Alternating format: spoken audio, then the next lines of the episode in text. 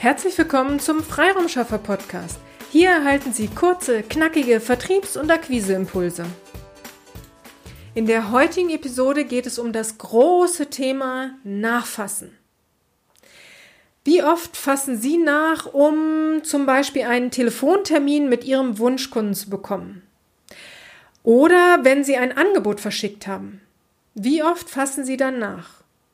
Wenn ich meine Kunden zum Beginn unserer Zusammenarbeit gefragt habe äh, oder frage, komme ich ganz oft, bekomme ich ganz oft die Antwort einmal. Ich habe meine Kontaktdaten auf dem Anrufbeantworter hinterlassen, dann wird sich der Wunschkunde schon melden. Oder eine andere Antwort. Ich habe ihm das Angebot per E-Mail zugeschickt. Dort stehen all meine Kontaktdaten. Wenn er also noch Fragen hat, dann wird er sich schon melden. Ganz ehrlich, wenn dies auch Ihre Antwort gewesen wäre, dann verschenken Sie Geld. Der Alltag bei Ihrem Wunschkunden sieht sicherlich auch so aus, dass er zwar die Nachricht auf dem AB gehört hat, aber dann der normale Arbeitswahnsinn dazwischen gekommen ist und er sich vielleicht melden wollte, aber es dann nicht geschafft hat. Und irgendwann ist diese AB-Nachricht vergessen. Sie sind vergessen. Das gleiche gilt für Ihr Angebot. Ihre E-Mail ist eine von vielen in seinen, seinem oder Ihrem Postfach. Und Ihre E-Mail rutscht jeden Tag ein wenig weiter nach unten. Und somit werden Sie bald vergessen sein. Das klingt hart, ist aber leider die Realität. Fassen Sie nach. Ja, ich verstehe Sie. Ich bekomme oft die Antwort, ich will ja nicht nerven. Wieso glauben Sie, dass Sie nerven?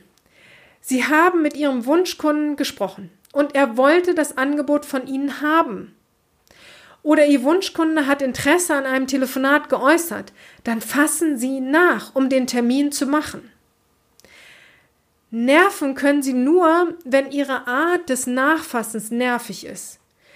Sie also mehrmals am Tag anrufen oder Ihr Kunde sagt, melden Sie sich doch bitte in 14 Tagen nochmal. Und sie rufen dann nach vier Tagen schon wieder an. Nur wer sympathisch dranbleibt, erhöht seine Chance auf den Auftrag. Abwarten führt selten zum Erfolg. Ich habe zum Beispiel Anfang des Jahres einen Auftrag erhalten, nachdem ich zwei Jahre lang immer wieder nachgefasst habe. Dieses Jahr im September habe ich einen Auftrag erhalten, nachdem ich fünf Jahre dran geblieben bin.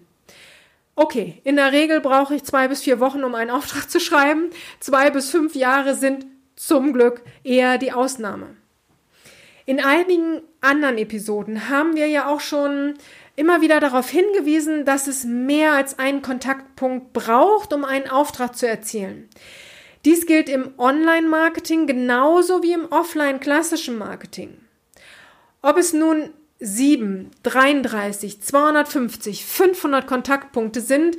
Also je nach Studie, die man liest, variiert diese Zahl erheblich. Also im Grunde ist die Zahl aber auch egal. Wichtig ist nur, dass Sie verstehen, es braucht mehr als ein oder zwei Kontaktpunkte.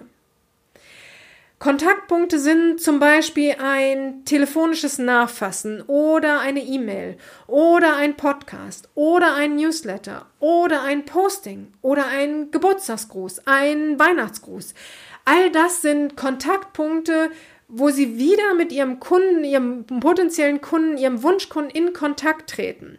Und all das zählt, um Vertrauen aufbauen zu lassen. Also der Kunde muss ja Ihnen vertrauen und ähm, ihre Art sympathisch finden und mit all diesen Möglichkeiten, mit den sogenannten Kontaktpunkten, äh, können sie sich in Erinnerung rufen und werden eben nicht vergessen werden. Also bleiben Sie sympathisch, hartnäckig an Ihrem Wunschkunden dran und erhöhen Sie so Ihre Chancen auf einen neuen Auftrag. Wir wünschen Ihnen viel Geduld und Disziplin und dann maximalen Erfolg. Alles, alles Liebe und alles, alles Gute, Ihre Petra Sierks. Vielen Dank, dass Sie heute mit dabei waren. Wenn Ihnen diese Episode gefallen hat, freuen wir uns, wenn Sie unseren Podcast weiterempfehlen oder einzelne Episoden weiterleiten. Vielen lieben Dank. Wir möchten Sie aber auch gern dazu einladen, wenn Sie Ideen, aber auch Kritik haben, zögern Sie nicht, uns dies mitzuteilen, denn wir machen diesen Podcast für Sie. Wir freuen uns auf Ihr Feedback, Ihre Bewertung bei iTunes und vor allem, wenn Sie unseren Podcast abonnieren und bei der nächsten Episode wieder mit dabei sind. Bis dahin, Ihre Freiraumschaffer.